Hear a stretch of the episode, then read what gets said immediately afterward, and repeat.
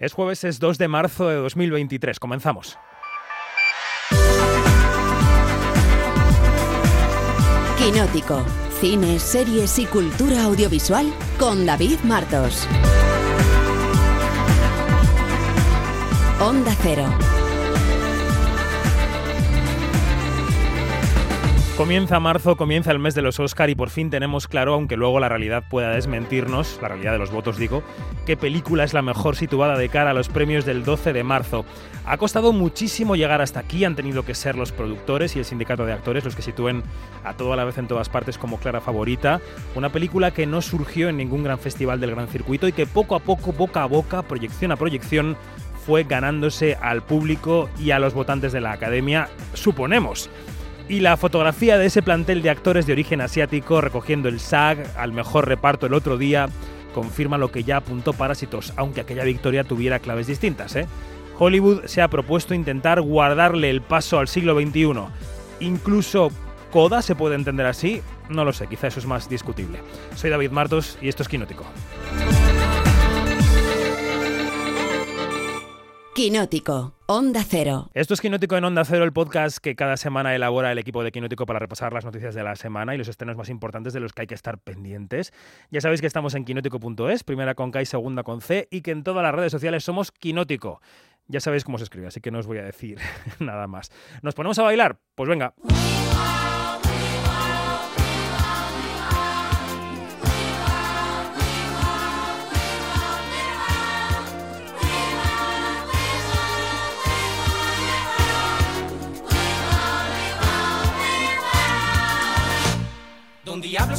Tú no sabes la que armado, ten cuidado, yo lo digo por sí. Anda por rincones y se esconde en los cajones de la presa que decida conseguir. Seguir, si sigue así yo se lo voy a decir. Que te cante a mi niña como gozo cuando guiñas. Yo quisiera darte un beso chiquitín con un swing por aquí por allí. Un beso chiquitín con un swing, ah, un beso chiquitín con un swing. En este punto tendría yo que saludar a la pareja habitual de este repaso. Pero claro, después de Berlín, de una convalecencia que no ha podido con ella, ¿eh? y de problemas técnicos incluso, eh, Janina Pérez Arias hoy no puede estar con nosotros, pero sí que está Iñaki Mayor. Iñaki, ¿qué tal? Buenos días, ¿cómo estás? Buenos días, David. Pues aquí bailando al son de, de nuestro amigo Bosé.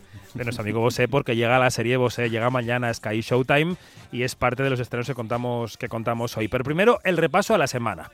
Yo creo que lo primero que tenemos que decir es que la carrera de los Oscars se ha clarificado muchísimo tras el triunfo en los PGA, en los premios de los productores, y en los SAG, de todo a la vez en todas partes. Eh, en el sindicato de actores, la gala terminaba con todo el reparto de origen asiático en el escenario, homenajeando al más veterano de ellos, a James Hong. My first movie was with Clark Gable. but back in those days, I have to tell you this uh, The Good Earth, the, the leading role was played by these guys with the eyes taped up like this, and they talk like this. And the producer said the Asians were not good enough, and they are not box office. But look at us now, huh? Bueno, Iñaki, eh, momentazo para el final de la gala. Creo que tú la viste en diferido. ¿Qué te pareció la ceremonia de los SAG y qué te parece el punto en el que está la carrera del Oscar? Bueno, pues me pareció una. Es una ceremonia ágil, es una ceremonia eh, que, como decía, como decíais en el podcast eh, de repaso de la gala, conoces a todo el mundo, por lo cual es una gozada ir viendo a todos los actores, todas las caras conocidas, eh, hablando entre ellos, mm, compartiendo las mismas experiencias y hablando prácticamente de tú a tú entre ellos y es muy, la verdad es que se hace muy ágil y luego feliz, obviamente, con el gran triunfo de toda la vez en todas partes. Claro está, así que yo la vi perfecta. La gala perfecta, claro, porque tenía un triunfo. ¿Y ves que es la clara candidata a llevarse el Oscar a la mejor película el día 12? Sí, yo creo que sí, creo que es la, ahora mismo es, eh, como se dice en inglés, la frontrunner ¿no? de, de la carrera, la que, la rival a batir, y la verdad es que es complicado pensar en cuál puede ser la, la película que pueda sustituirle. Sí que es verdad que en las categorías actorales, a pesar del gran triunfo de, de toda la vez en todas partes en estos premios, bueno, pues aún hay dudas que, se, que las despejaremos, eh, yo creo que en la propia gala de los Oscars, porque bueno, mm, hubo algunos premios muy merecidos, pero que no, sabemos si se van a repetir o no en la gala de los Oscars. Claro. claro, evidentemente. El segundo tema de actualidad que quería comentar contigo es ese fin de semana de gloria internacional que vivió hace unos días el cine español, con ese César para Asbestas, con los dos premios allí en el Teatro Olimpia para Pacifiction y con todos los premios para España en la Berlinale, por supuesto. Sofía Otero por 20.000 especies de abejas, la pequeña actriz, por supuesto Lois Patiño, el director gallego, y Paul Preciado, que decía que al ganar un premio por Orlando mi biografía política, bueno, al ganar dos realmente, porque se llevó dos esa noche del sábado, se encontraba en un sitio, en ese escenario en el que no se suele encontrar. Well, thank you so much. I don't even know that I have to come up here. Uh, this is really not the place where I used to be normally. I mean, I'm just a, a trans and non-binary writer, so I'm not very used to be in the, in the cinema world. And this is just my, my first film.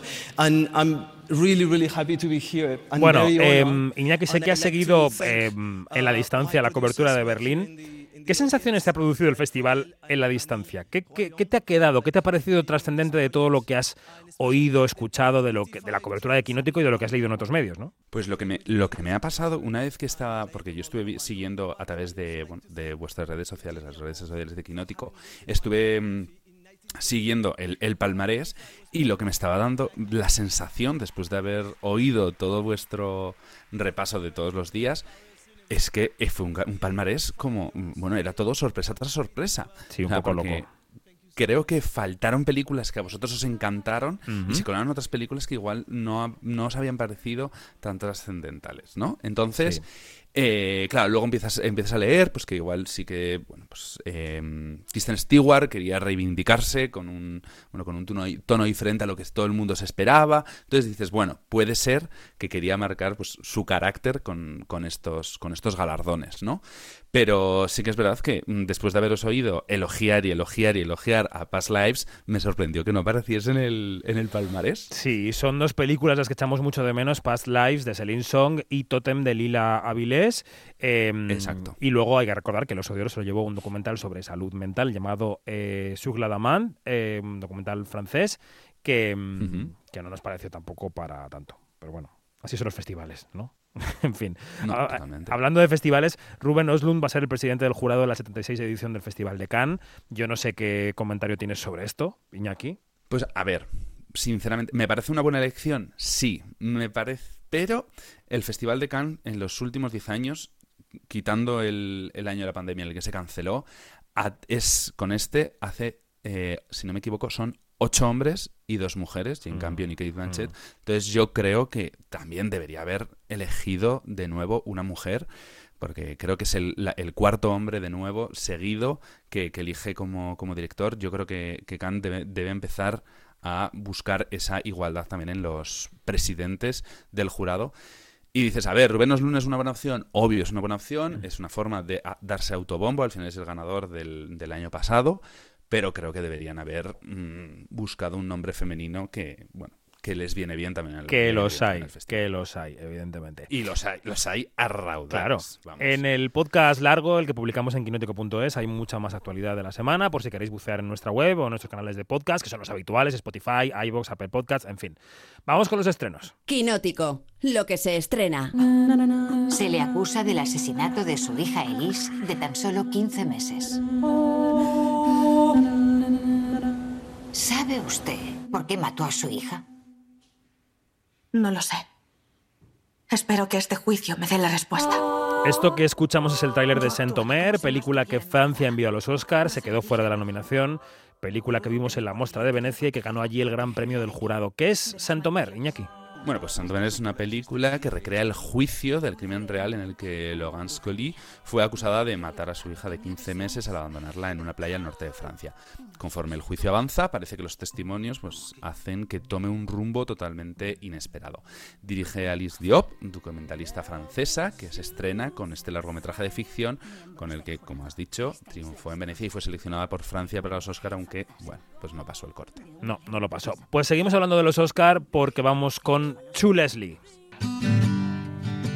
What do you plan to do with 190,000 smackaroos? I don't know. Maybe buy a house, buy something nice for my boy, you know? Just have a better life. Save my soul. Ran through the Bueno, Andrea Riseborough sí se coló en el quinteto de actrices los Oscar, actrices protagonistas gracias a esta película. Em, ¿Qué sabemos de ella, Iñaki? Bueno, pues llega a nuestras salas otra historia real y una de las películas pues, más comentadas de las últimas semanas por esta sorpresa en las nominaciones y toda esa campaña que ya hemos comentado mucho en Quinótico. Eh, Leslie es una madre soltera, tejana, que despilfarró todo lo que ganó en un premio de lotería y bueno, que ahora arruinada intenta acercarse a su hijo para reconducir un poco el rumbo, el rumbo de su vida. Película de Michael Morris que llega a la cartelera y también llega la tercera entrega de Creed, ese spin-off de Rocky, esta vez dirigida por su protagonista que es Michael B. Jordan, ¿no? Exacto, así es. Michael B. Jordan vuelve a meterse en la piel de Adonis Creed, ese famoso campeón de boxeo. En esta ocasión se reencontrará con un amigo de la infancia, recién salido de la cárcel, que bueno, pues busca una nueva oportunidad en el ring. Jonathan Majors, Ángel Conquistador en Marvel, una persona de la que también hemos estado hablando estas últimas semanas con el estreno de Ant-Man, se pone en la piel pues, de este ex convicto. Y bueno, pues para tristeza de muchos, en esta ocasión no veremos a Sylvester Stallone en el mítico papel de, de Rocky Balboa. Pero bueno, vamos a escuchar cómo, cómo suena el tráiler. Estos últimos siete años de mi vida han sido un auténtico sueño. Bianca, Rocky, mi padre. Todo esto se lo debo a ellos. Y si esto que suena es Creed 3, cambiamos de tercio completamente para ver cómo suena el hijo. What are you doing here? Nicholas hasn't been to school in almost a month. I wanted to ask, how are you? Has something happened? You realize the school is talking about expelling you. Una película dirigida por Florian Zeller, director de El Padre, con la que Anthony Hopkins ganó el Oscar en 2021. ¿Qué nos cuenta Florian Zeller en esta película, Iñaki? Bueno, pues Florian Zeller nos trae la adaptación de su obra de teatro, en la que nos presenta a Peter, que está encarnado por Hugh Jackman, y su nueva vida con Emma y su bebé. Cuando pues, de repente aparece de nuevo en su vida su exmujer con bueno, su hijo problemático adolescente. Vanessa Kirby, Laura Dern o Anthony Hopkins, que repite con el director, completan el reparto de una película que yo, que me encantó el padre, tengo bastantes ganas de verla. Yo te digo que vayas con cuidado y con cautela. que te vas a dar una leche. Venga, venga, venga, venga, venga. Vamos con las series. Quinótico, las series. Nuestro pueblo está esparcido, como estrellas en la galaxia. ¿Qué somos? ¿Qué defendemos?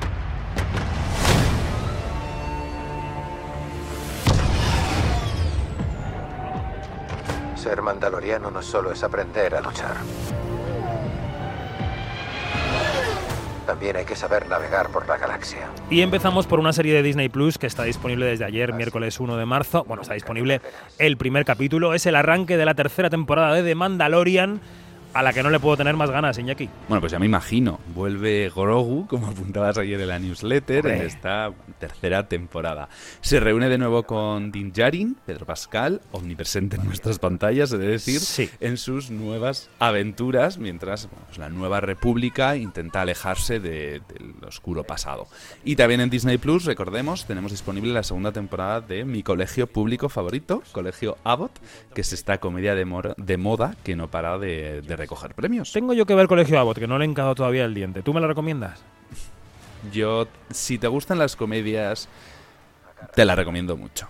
Yo la verdad es que he conectado con, no voy a decir con todos los personajes, obviamente, pero con muchos de ellos y la verdad es que la directora me tiene el corazoncito ganado. Bueno, bueno. Y en Prime Video ya está disponible una miniserie para los amantes de la música setentera. Todos quieren a Daisy Jones. No tengo ni idea de qué es esto. Cuéntamelo. Bueno, pues llega a la plataforma esta miniserie de 10 capítulos, que es la adaptación del libro homónimo de Taylor Jenkins Reid, que sigue a la banda de rock ficticia Daisy Jones and the Six a través de sus triunfos en los años 70 en Los Ángeles. Y bueno, pues suena tal que así. I don't even know why we're doing this. It's not a duet. Billy, you wrote a good song, not a great one. Did you guys want to record something or fight more? I'm fine either way. Okay, let's get this uh, started. This is Honeycomb. Take one. Bueno, y nos quedan dos series españolas que recuperan dos perfiles muy distintos de nuestro panorama mediático y las dos llegan este fin de semana. La primera es Bosé. Hay una obsesión por llamarme drogadicto y llamarme maricón.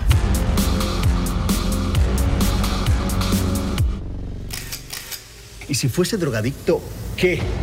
¿Y si fuese maricón, qué? Tú no has nacido para oficinista, Miguel. Las manchas de sangre salen con agua fría.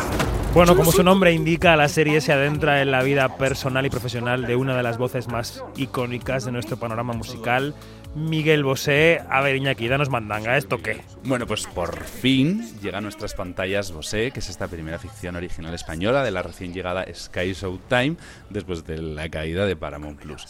Eh, la serie, que tiene seis capítulos, repasa la vida del cantante desde los años 70 hasta 2007, cuando lanzó el disco Papito.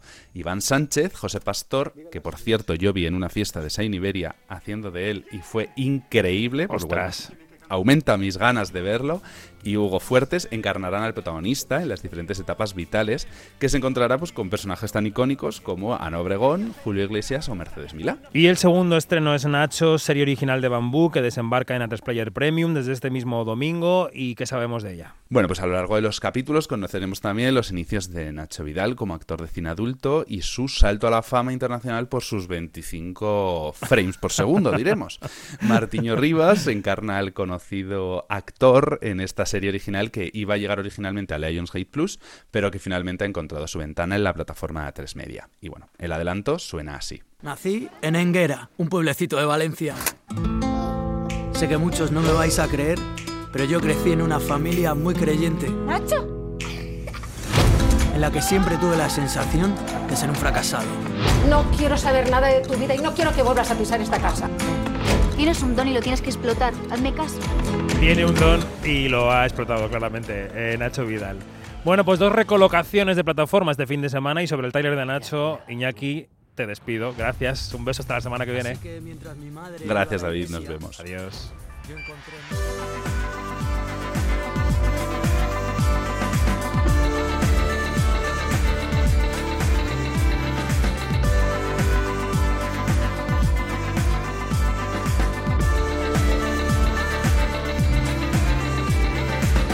Es todo, más información en quinótico.es o en nuestras redes sociales donde somos Quinótico, la primera con K y la segunda con C.